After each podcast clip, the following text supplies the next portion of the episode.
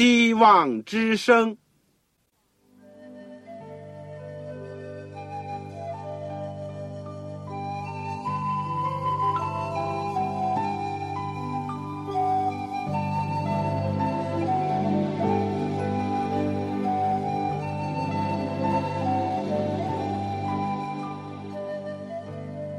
各位听众朋友，各位弟兄姐妹，欢迎您收听信徒培训这个节目。教会的兴旺，不单表现为人数众多，更要求教友的素质好。为了使教会真正达到人丁兴旺，有灵性健壮，希望之声特别为广大的信徒制作了信徒培训这个节目，满足主内同工同道的需要。信徒培训由黄牧师主讲，将有多种课程推出，欢迎弟兄姐妹们踊跃参加。下面我们就把节目时间交给黄牧师。各位亲爱的弟兄姐妹，各位组内的同工同道，你们好，我是旺草，再次欢迎你们收听我们信徒培训的节目。这个阶段呢，或者说这门课呢，我们在研究保罗的书信。而保罗的书信呢，又分作几个部分。这是第一部分，论到有关救恩方面的。我们上次学习了加拉太书的总论和他的第一讲。今天呢，我们会继续的研究，从加拉太书第一章十一节开始。请各位手边预备好圣经。我们今天要讲一讲保罗领受福音的过程。以及他是怎么样维护福音真理的？好，在我们授课之前，我们一起同心的祷告。亲爱的天父，我们谢谢你今天一起来到主面前，要学习你的话语。求主使我们像玛利亚那样安静的坐在主的脚前，领受那个上好的福分。主啊，开我们的心窍。也派圣灵引导我们进入真理，使我们在你里面有希望、有平安、有释放。谢谢主垂听我们的祷告，奉主耶稣圣名，阿门。好了，这个我们上次讲到福音是什么，以及所谓的福音又是什么，同时也讲到保罗对福音和那些假的福音的。一种鲜明的态度和他的心情，因为保罗有感于加勒泰人很快的就离开真道，而受了假教师的迷惑，保罗就感到痛心疾首。今天呢，从十一节开始，保罗说：“弟兄们，我告诉你们，我素来所传的福音不是出于人的意思，因为我不是从人领受的。”也不是人教导的，乃是从耶稣基督启示来的。这非常明显。首先是指着保罗在大马色悔改的经验，大家可以看《使徒行传》，就可以找到这记载。接着保罗呢，就见证说：“你们听见我从前在犹太教中所行的事，怎么样竭力的逼迫、残害上帝的教会。”保罗希望以现身说法的一种方式呢，来劝导加拉太人。他没有遮掩他过去的自己的败坏里面。第十四节，他就说：“我又在犹太教中，比我本国许多同岁的人更有长进，为我祖宗的遗传更加热心。”是的，保罗是在当时的。一级教授加马列的门下，他三十岁呢就做了犹太公会的议员，而且呢，为了他祖宗的遗传，他不遗余力的到处奔波，为犹太教效力。十五节，保罗说：“然而，那把我从母腹里分别出来，又赐恩招我的上帝，既然乐意。”将他的儿子启示在我心里，叫我把他传给外邦人中，我就没有与属血气的人商量，也没有上耶路撒冷去见那些比我先做使徒的，唯独往阿拉伯去，后来又回到大马色。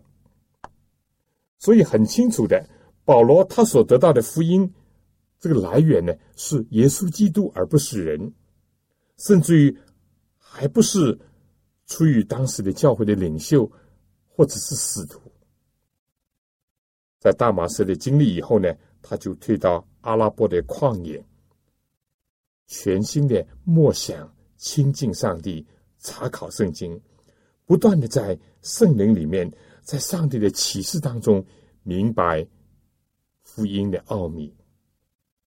我想，如果使徒们在马可楼，在圣灵下降之前有四十天的这个反省的机会，以及恳切的祷告的话，那么保罗在阿拉伯的旷野呢，也一定是回顾他自己的过去，总结他自己人生的经验。而从上帝的启示里面呢，明确了自己以后生活的目标以及人生的方向，并且呢，他所要做工作的这个重心，也从自己的经验当中呢，他更加感觉到犹太教人为的理论以及祖宗的遗传是多么深的害了他，浪费了他宝贵的岁月。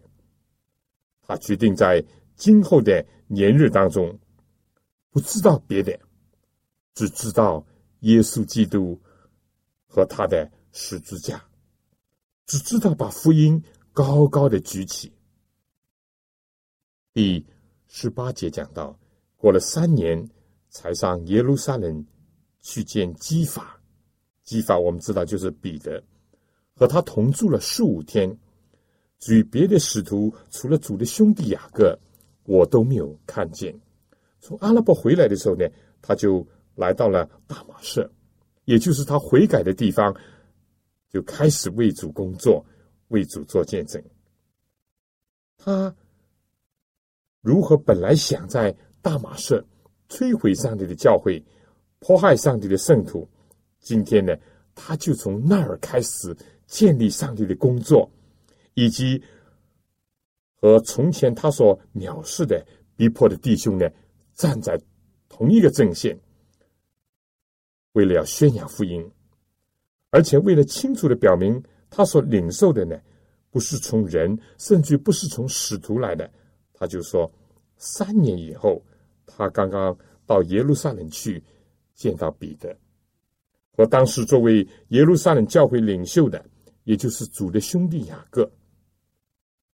保罗并不想抛头露面，保罗也不想求取功名，保罗更不想大肆宣扬他的工作，甚至于这个连其他的教会领袖和这个使徒呢，他都没有去觐见他们。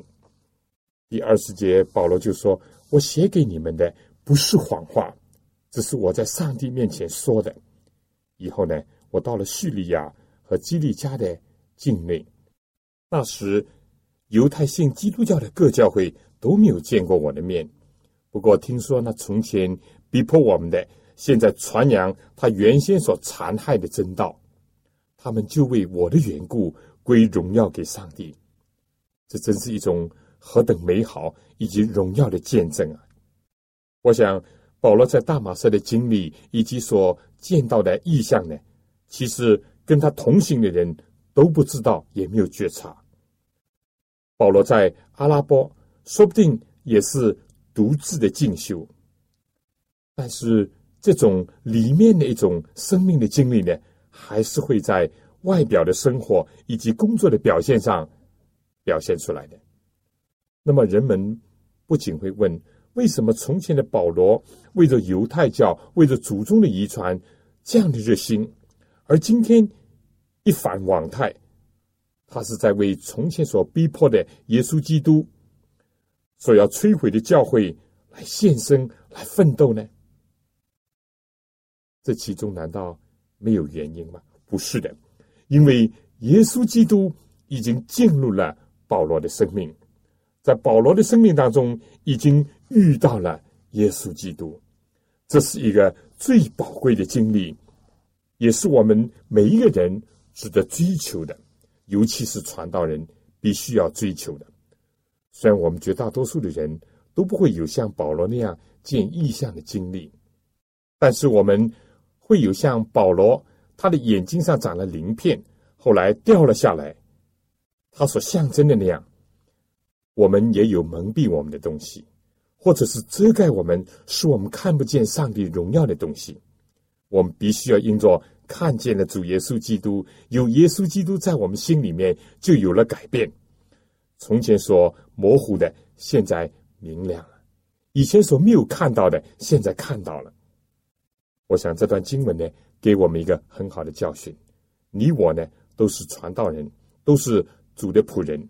我们固然要跟人接触，要这个隶属于某一个教会，或者是要进圣经学校、神学院去读书，但最最重要的是什么呢？是你我。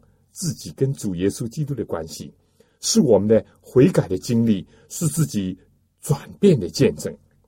如果离开了这个，那么结果在最名牌的学校里毕业，结果是跟随最出众的教授，即或在圣地当中去周游过，也不值得夸口。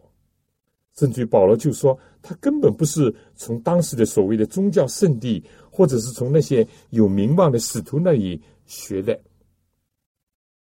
耶稣的十二个门徒在为主传道的时候，人家就奇怪，认为他们本来都是无知的小民，怎么会有这样的感化力和能力呢？后来他们就发现，原来他们是跟过耶稣的，这才是最重要的。如果一度保罗以跟过加马列，就是当时最大的教法师，作为他夸口的话。他现在感觉到跟过耶稣才是最重要、最值得夸口的。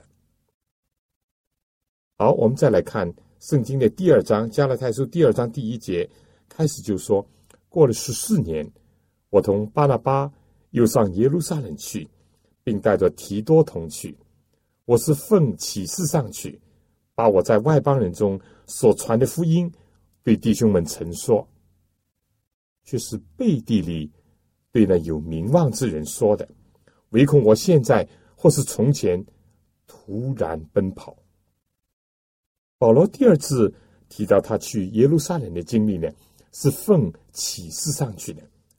他并不是想去做汇报或者邀功来受赏，或者是得到人的嘉许认可，都不是。他奉上帝的启示去，主要是要把他在外邦人当中。所传的福音，给弟兄们、给领袖们讲明，避免误会，避免隔膜，也堵住了那些歪曲他的人的口。但更加积极的，他要为主做见证，要把荣耀归给上帝的圣名，而且让教会的领袖呢有一个新的眼光来看待上帝福音的工作，而且。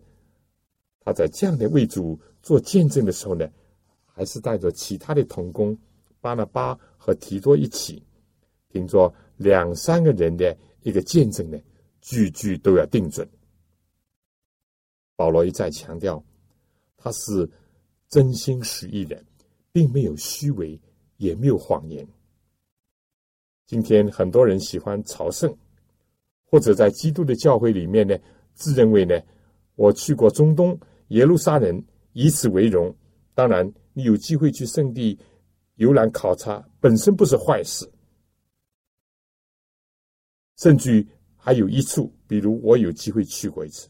但如果我们竟是以这些来夸耀，或者是说我是某某著名的神学院毕业的，我的指导教授又是什么什么有名望的神学家，我认识多少教会的领袖，以此夸口。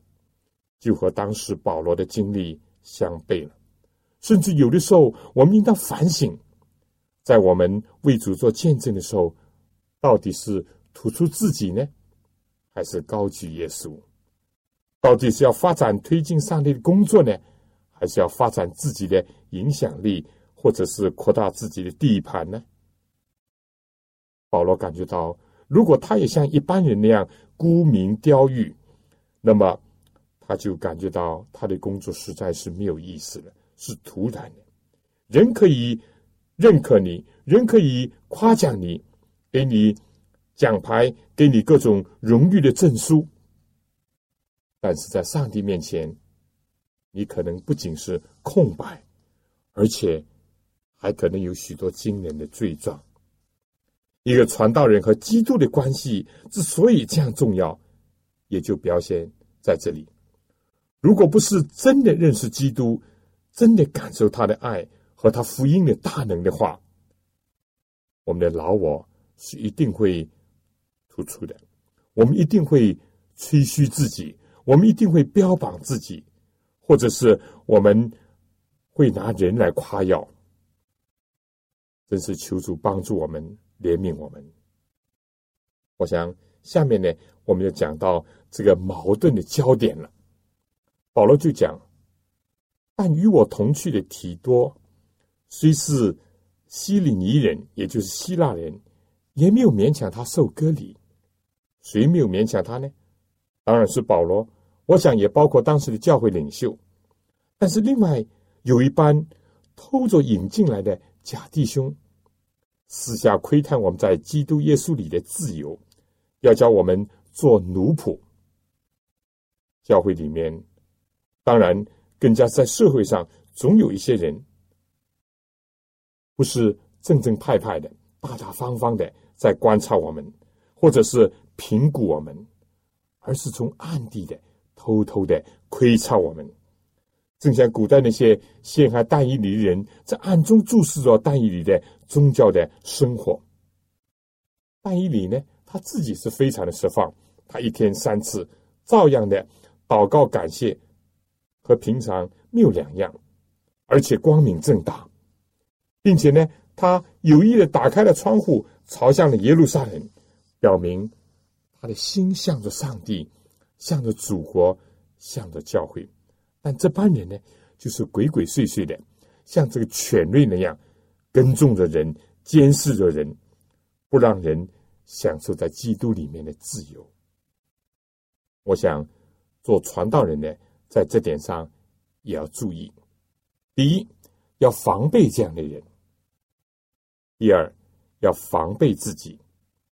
在教会当中的弟兄姐妹，如果所做所想所说，有的时候虽然不一定是符合我们的想法、我们的做法、我们的说法，但如果同真理是不相违背的，和上帝的话是没有矛盾冲突的，就不要多加拦阻或者是限制。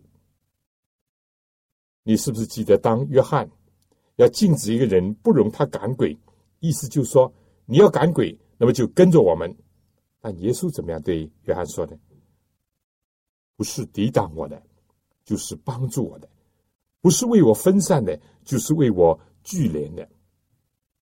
我们人类有一个敌人，就是一个偏窄的心理，很容易排斥异己，很容易和那些跟我们志气相投人呢打得火热，尤其是欣赏那些恭维自己、吹捧自己的人，就是容不得那些。跟自己的意见、想法、看法、做法不同的人，甚至千方百计的刁难、压制他们。犹太人当时除了在道理上的错误以外，也包括了一种狭隘的民族心理、狭隘的经验主义，似乎耶和华上帝呢只是他们的上帝，他们独占了真理。如果要分杯、要分羹呢，也必须从他们的手中来领受。今天多少宗教的战争，以及多少的排斥异己的举动啊，甚至于在人类历史当中，排犹、排华，所有这些都是人类可悲的一面。这就是人有一种狭隘的偏窄的心，顺我者昌，灭我者亡。如果一旦大权在握的话呢，就会演出许多的悲剧来。但保罗。对这种做法怎么样？保罗说：“我们就是一刻的功夫，也没有容让、顺服他们，为要叫福音的真理仍存在你们中间。保罗自己可以被拘谨，可以被约束，甚至于他还自我约束。但是为了真理的缘故，他冲锋陷阵，一定要摧毁所有阻碍福音前进的势力。保罗可以容忍人的辱骂、人的欺压和逼迫，但是他一刻都不能容忍这些假弟兄、假教师的所作所为。他主要不是想到自己，他主要想到真理能不能通行。而且保罗这样做，不是单单对那些无名小作，他有这股勇气。保罗说：“至于那些有名望的，不论他们是何等人，都与我无干。”保罗也在其他的书信里面劝勉人说：“个人不要以别人来夸口，别人的荣耀也不能增加你什么。而别人哪怕是大人物，要拦住你传福音，你也无需。”认同他，或者是屈服于他。保罗说：“上帝不以外貌取人，那些有名望的，并没有加增我什么，反倒看见了主托付我传福音给那些未受隔离的人，正如托彼得传福音给那受隔离的人。那感动彼得，叫他为受割礼之人做使徒的，也感动我，叫我为外邦人做使徒。”又知道所赐给我的恩典，那称为教会注释的雅各、基法、约翰，就向我和巴拿巴用右手行相交之礼，叫我们往外邦人那里去，他们往受割礼的人那里去，只是愿意我们纪念穷人，这也是我本来日心去行的。这里面就讲到了保罗和当时教会领袖的关系。这段似乎提出了作为教会领袖的人，一个要注意圣灵的感动和圣灵的意思；另外一点是要注意人的见证；第三呢，就是要有智慧的处理那些可能会引起纷争的事情，要因势利导，很合适的做一些安排。当时雅各、彼得、约翰就是和保罗在这些。共同的认识上呢，取得了很好的一致的意见，而且既表示了基督徒的情谊和他们行相交之礼，又做了妥善的安排。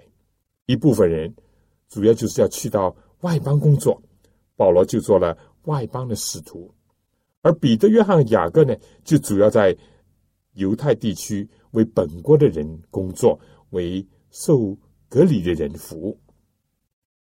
教会领袖如果不是注意这几个方面的话，有的时候就会盲从武断，或者是弄坏了事情。这是教会领袖应当引以为戒、引以为训的。保罗在这里呢，却是给教会领袖一个非常好的榜样和例证。下面呢，是第十一到二十一节提到了一件事情，后来激法。也就是彼得到了安提阿，因他有可知之处，我就当面抵挡他。从雅各那里来的人未到以先，他和外邦人一同吃饭。即使他们来到，他因怕奉隔离的人，就退去与外邦人隔开了。其余的犹太人呢，也都随着他装甲，甚至连巴拿巴也随火装甲。但我一看见他们行的不正，与福音的真理不合，结果怎么样呢？保罗就当众的责备他。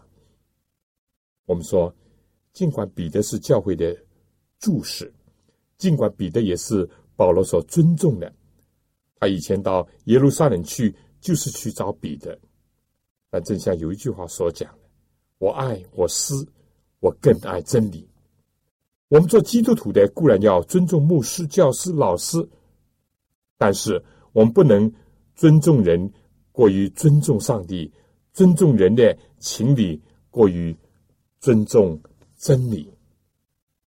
这一点是非常注意的。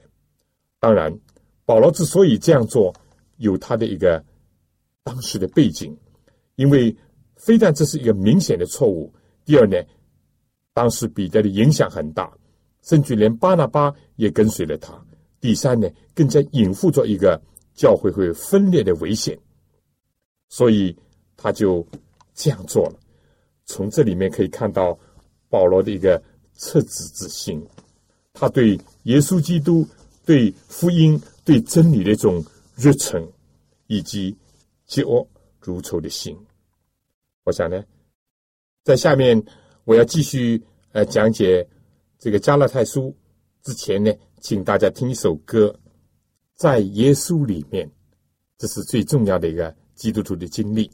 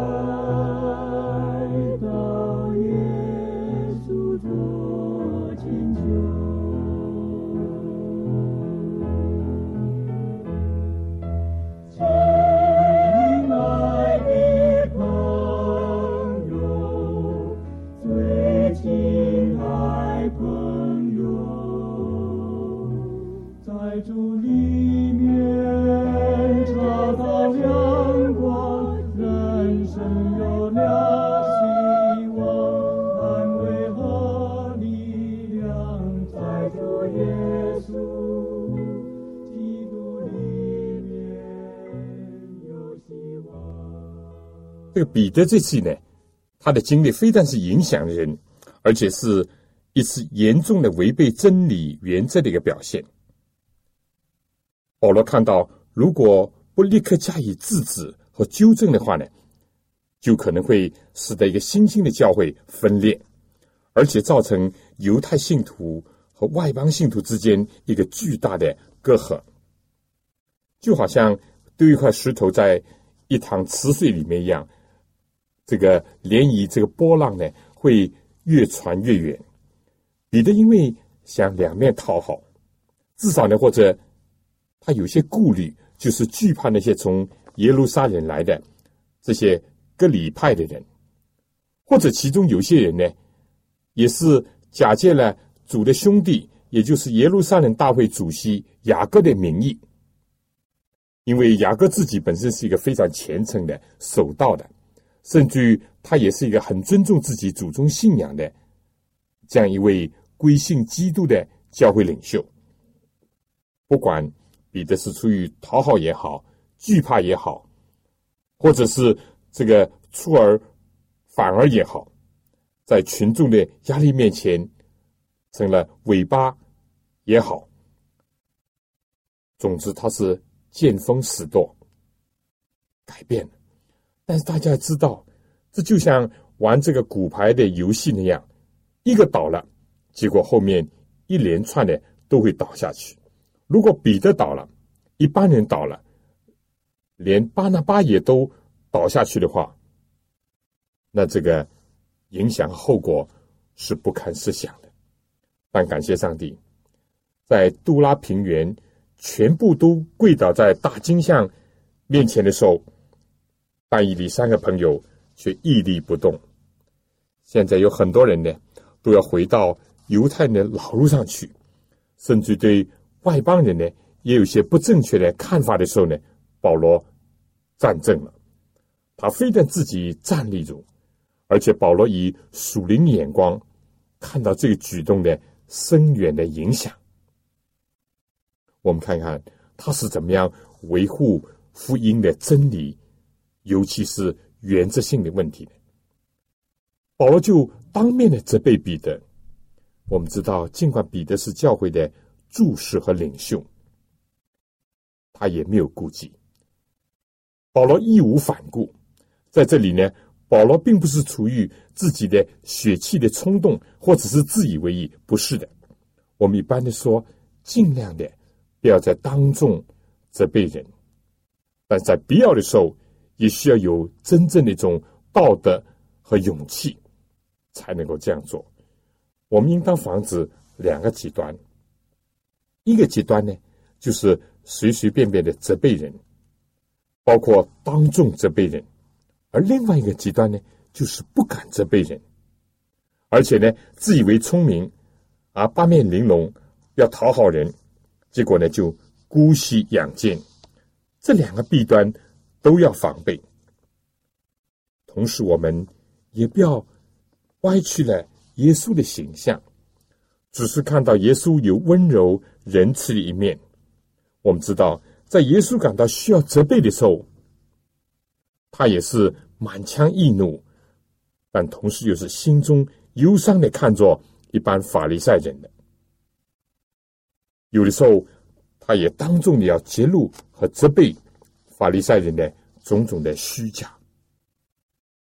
同时，我再次想到宗教家怀仁所讲的话：世界上最大的需要就是人，就是那些不能被回买，也不能出卖人的人。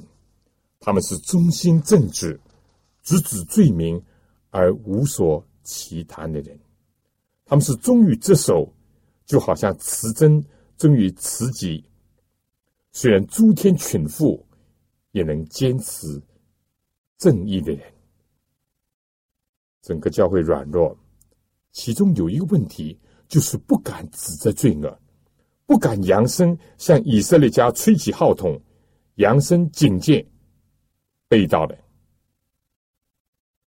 今天缺少先知的声音。我想，今天我们重要的要讨论这个有关律法和福音的问题。保罗看到了，他这样做呢，非但是防止教会的分裂，而且是在维护福音的一种纯正，就好像眼睛容不得一点尘沙那样。纯正的福音不容邪道。来扰乱。第十四节，保罗对基法说：“你既是犹太人，若随从外邦人行事，不随犹太人行事，怎么还勉强外邦人随犹太人呢？”保罗当时想用这个方法呢，将彼得一军，使他醒悟，促使他有更深的反省和对真理呢有更多的认识。第十五节说。我们这生来的犹太人，这里呢，保罗把自己也放在里面，不是单单讲其他人。保罗说：“我们既然被看作不是外邦的罪人，保罗没有悔改之前，也是这样的来看外邦人的，认为自己呢是天之骄子，而外邦人呢都是罪人。”请大家继续看十六节。既知道人称义不是因行律法，乃是因信耶稣基督，连我们也信了耶稣基督，是我们因信基督称义，不因行律法称义。这是保罗非常清楚的认识的。他在腓立比书里面就讲到这一点。从前呢，他以为在律法上呢，他是一个无可指责的。以前呢，他是追求自己的义，不追求基督的义。对这点，他有非常敏锐的一种领悟，而且了解的很深刻。但看来彼得呢，在这点上就不够了。当然，我们也不要小看习惯的势力、传统的影响，另外呢，就是根深蒂固的遗传，在人身上所有的作用。我们今天因为不是肉身的犹太人，所以有的时候呢，看问题好像简单了一点。但如果我们能够设身处地的想一想，彼得多少年都是浸淫在犹太教的传统气氛之下，他虽然有了转变，但似乎色彩还不很鲜明。有的时候呢，还有一种混杂的颜色。但保罗很清楚的讲明，人称义是因信耶稣基督，而不是因行律法。因为你我都知道，律法的功用呢，本身是叫人知罪，而且是引人到基督面前去的。但他律法的本身呢，不能解决罪的问题。相反，因着我们违背了律法，他还要定我们的罪。就好像 X 光照出我有病，但它本身呢不能医治我的病，我必须要怎么样？经过他的这个检验，要驱使我去医生面前去接受治疗，或者是服药，或者是打针，或者是动手术。同样的，唯有耶稣基督，他是大医生，他背负我们的疾病，担当我们的软弱。因他受的鞭伤，我们的医治；因他受的刑罚，我们的平安。所以称义得救，唯有接着耶稣基督，而不是靠着自己来行律法。因为我们是有血气的，我们是不完全的。我们非但不能守全律法，我们还常常的违背律法。我们非但是过去违背律法，靠着自己而活，以后。我们还有可能违背律法。退一步讲，我从现在从今天开始起一点都不犯罪。但你我过去犯了多少罪呢？我怎么能够在上帝面前称义呢？何况我们人靠着自己根本是无能为力的。经验不单单是我们自己的经验，整个人类的经验，不晓得有多少次来告诉了我们这一点。我们唯有改变我们血气的一面，重生了，靠着上，靠着耶稣基督的拯救，靠着圣灵的更新，我们重生了，而且领受他所给我们的能力，我们才能够使我们的心灵和上帝律法和谐，并且呢，来度一种圣洁的生活。这点应当是很清楚的。但是我们已经讲过，人总归是这样，历代以来都是这样。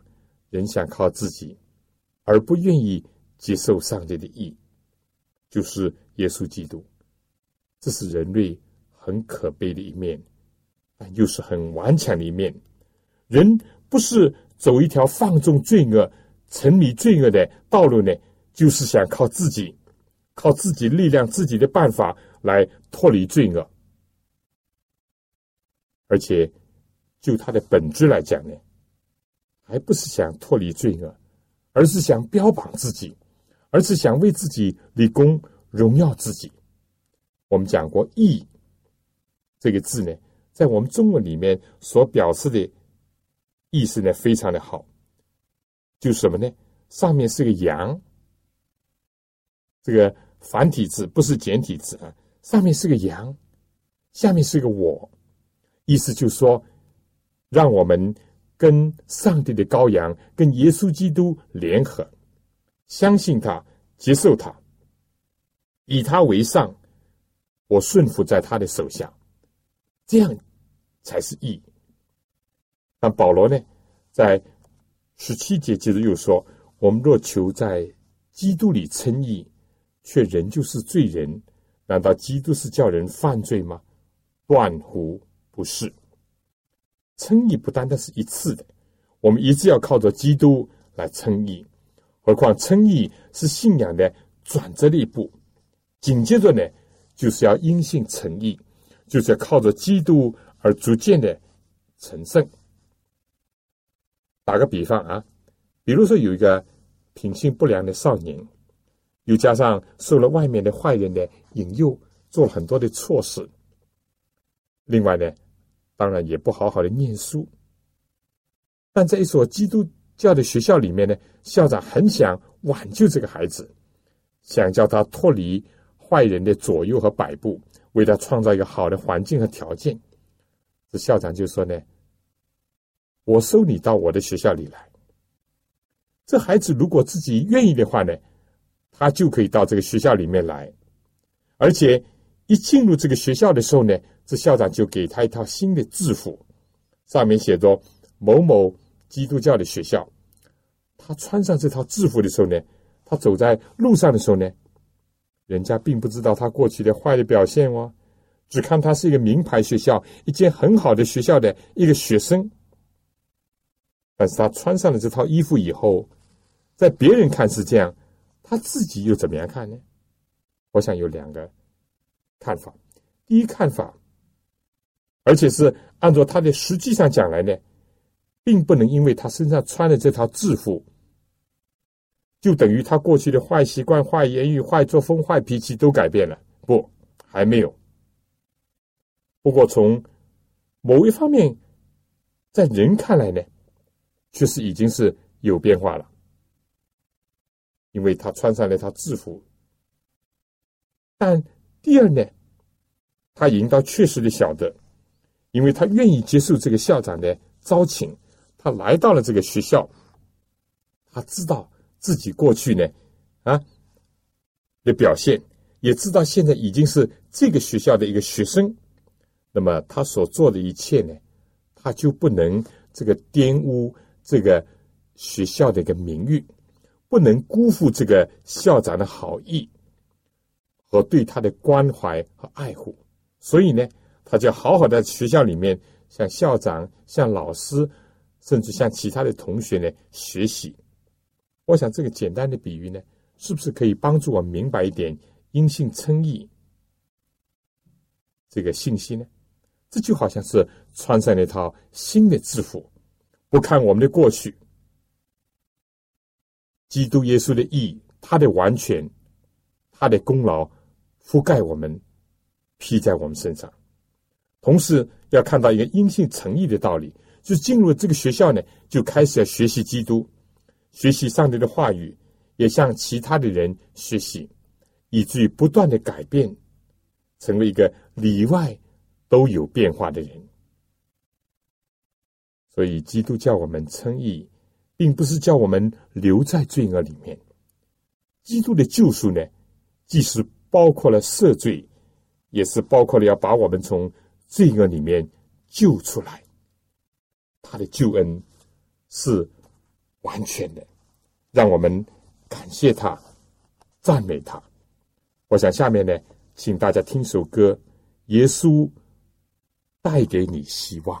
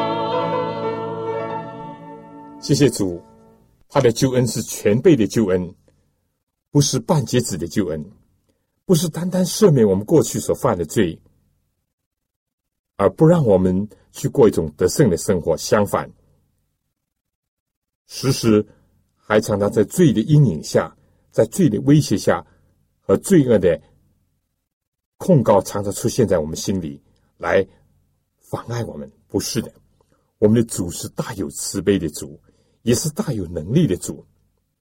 因为圣经讲，福音本是上帝的大能，要救一切相信他的人，先是犹太人，后是希利尼人。但福音的能力对犹太人、对希利人都是一样的。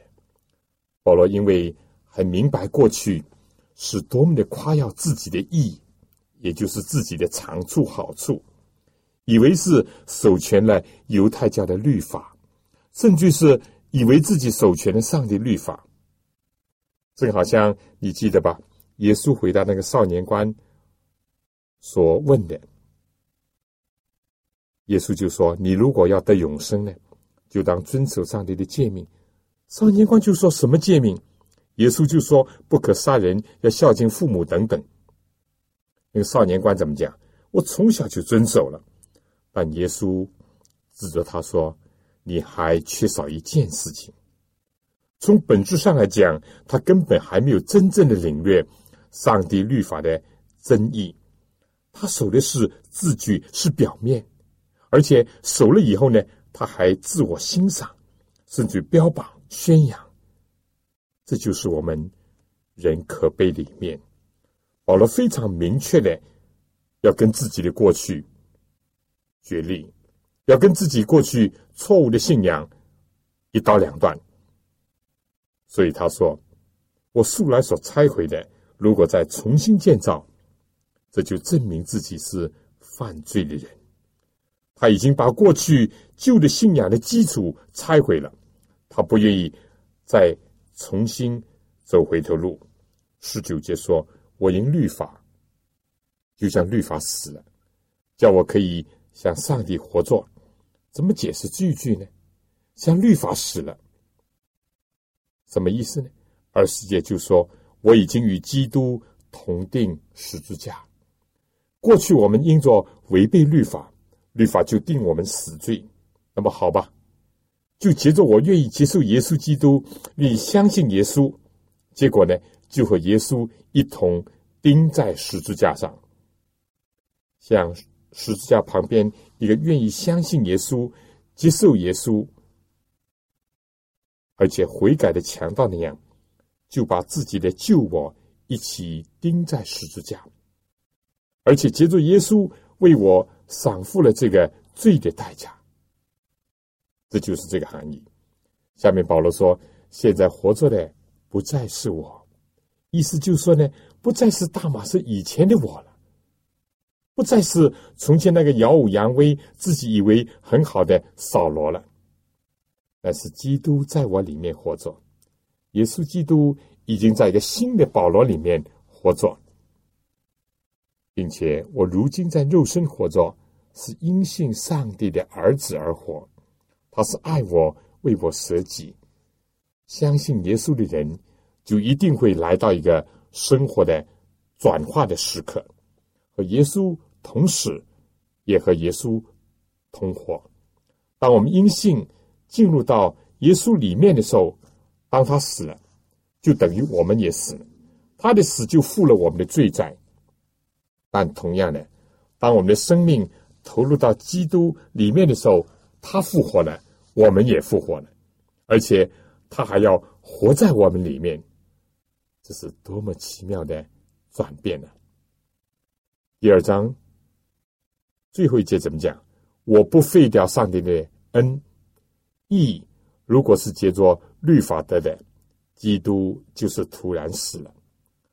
保罗所放弃的、所拆毁的是自己的义。保罗甚至于把他看作是粪土，但是呢，他却不废掉上帝的恩。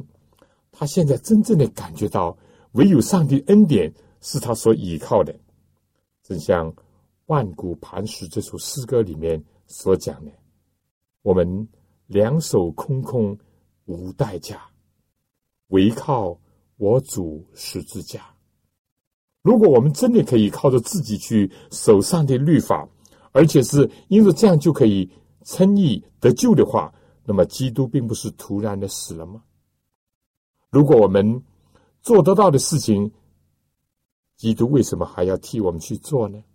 他不是白死了吗？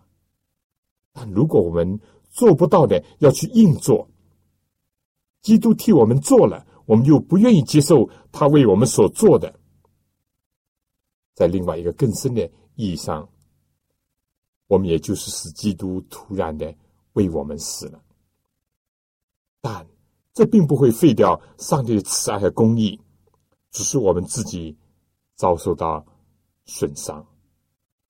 亲爱的弟兄姐妹，让我们多多的思想主的十字架，多多的感戴他的恩典，而且在基督的爱和恩典里面，把我们的自我融化。愿上帝帮助我们。愿基督的爱激励我们，愿圣灵光照我们。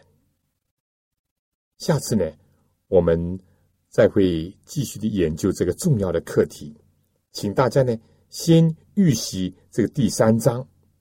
当然，我前面已经要求过，我们要从头到底要读一遍、两遍，甚至三遍、四遍。不过下一次重点呢是学习第三章。下次同样的时间呢。请你收听保罗书信论救恩的部分的另外的讲解。同时呢，如果你有什么问题，或者有什么新的体会，我很希望你写信来跟我一起讨论，一起学习。写信呢，你一定要写清楚你的姓名、回邮地址和邮编号码。你写信。就请寄到香港邮政总局信箱七六零零号七六零零号，或者是香港邮政总局信箱三零零九号三零零九号，上面写着“望潮收”，望就是希望的望，潮水的潮。我收到你的信呢，就会争取跟你回信，而且一起共同学习讨论。如果你手边，确实没有圣经的话，你需要有一本，请你告诉我。同时，我们印好的信徒培训的讲义呢，如果你需要的话，我们也会跟你寄上，请你来信。我们下次同样的时间再会。愿上帝赐福给您、您的全家和您的教会。各位听众朋友，各位同工同道，您对信徒培训这个节目有什么宝贵的意见？有什么希望？欢迎您来信告诉我们，也欢迎各位听众朋友来信索取免费的课程讲义。如果在收听的过程里有什么疑问，也欢迎您来信提出，黄牧师愿意为您做出解答。来信请寄香港邮政总局信箱三一零号。我再说一遍，香港邮政总局信箱三幺零号。来信写“望潮收”就可以了。希望的望，潮水的潮，愿上帝赐福给您。